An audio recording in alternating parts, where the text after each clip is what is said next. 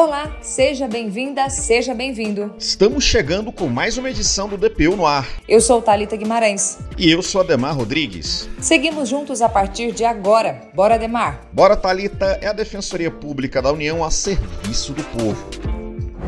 A gente abre o DPU no ar desta semana falando sobre um tema pra lá de importante: doação de órgãos. Vai muito além de um ato generoso ou solidário. A doação de órgãos é capaz de salvar ou melhorar a qualidade de vida de pessoas que enfrentam doenças graves e irreversíveis. A Defensoria Pública da União é uma das instituições brasileiras que oferece suporte legal e orientação jurídica para aqueles que desejam se tornar doadores. A gente vai saber mais sobre esse assunto agora conversando com a repórter Carolina Oliveira. Seja bem-vinda, Carol. Como que a DPU pode ajudar? Obrigada, Talita. Olá, Demar. Um abraço para você, ouvinte. Então vamos lá. A DPU pode auxiliar na preparação da documentação necessária, como procurações, autorizações e demais formulários legais. Recentemente, a DPU tem atuado na defesa da isenção do pagamento de taxas de concursos públicos para candidatos de doadores de medula óssea. Após terem seus pedidos de revisão negados pelas bancas, os estudantes buscam a DPU. A gente vai ouvir agora a defensora pública federal, Thais Aurélia Garcia. Ela explica sobre essa atuação da DPU. A DPU tem atuado bastante para que seja garantido é, a, é o direito à, isenção da taxa de inscrição em concursos públicos realizados, né, tanto por entidades, da administração pública direta e indireta, concursos públicos, por exemplo, sejam para garantir né, essa nomeação tanto na esfera federal, especialmente para candidatos que sejam doadores da medula óssea em entidades reconhecidas pelo Ministério Ministério da Saúde. Quando se fala em doação de órgãos, é comum que as pessoas tenham muitas dúvidas e medos. A Defensora Pública Federal desmistifica um desses temores. Um outro direito que eu gostaria de elencar aqui é sobre favor né, da pessoa doadora de órgãos é quanto à a, a, a, realização desse transplante posteriormente ao óbito. É importante destacar esse direito de, de preservação, né, de reconstituição do corpo físico para que possa ser velado pela família posteriormente, né? Para que tenha essa possibilidade do sepultamento. Então, o corpo ele é, é dignamente recomposto para ser entregue aos parentes da pessoa falecida e que doou os órgãos. Para ser doador de órgãos, o interessado tem duas possibilidades: ou manifestar essa vontade e registrar em cartório, ou contar com a autorização da família.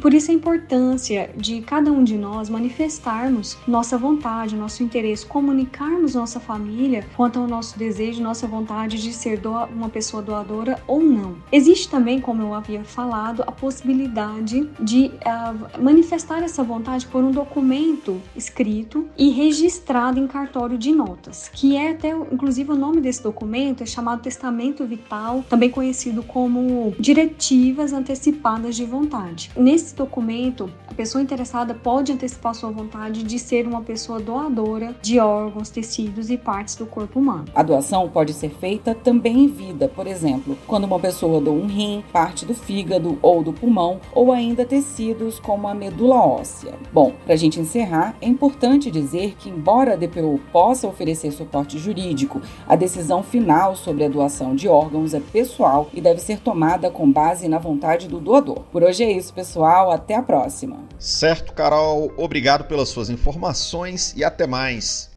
E a DPU participou do lançamento do Programa de Enfrentamento a Organizações Criminosas. Essa iniciativa é do Ministério da Justiça e a gente fica sabendo mais detalhes agora com a repórter Maíla Lara. Olá, Maíla, conta tudo pra gente.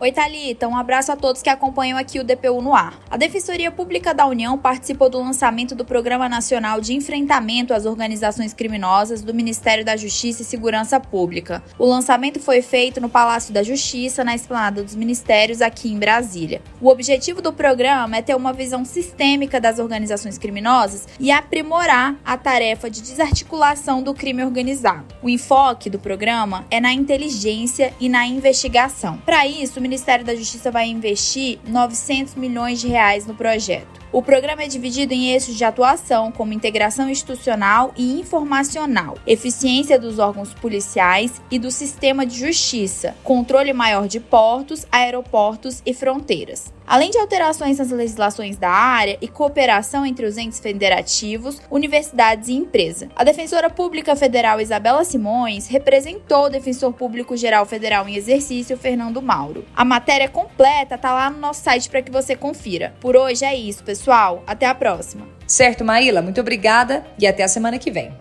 E essa foi mais uma edição do DPU no Ar, uma produção da Assessoria de Comunicação Social da DPU. Obrigado pela sua companhia e até a próxima.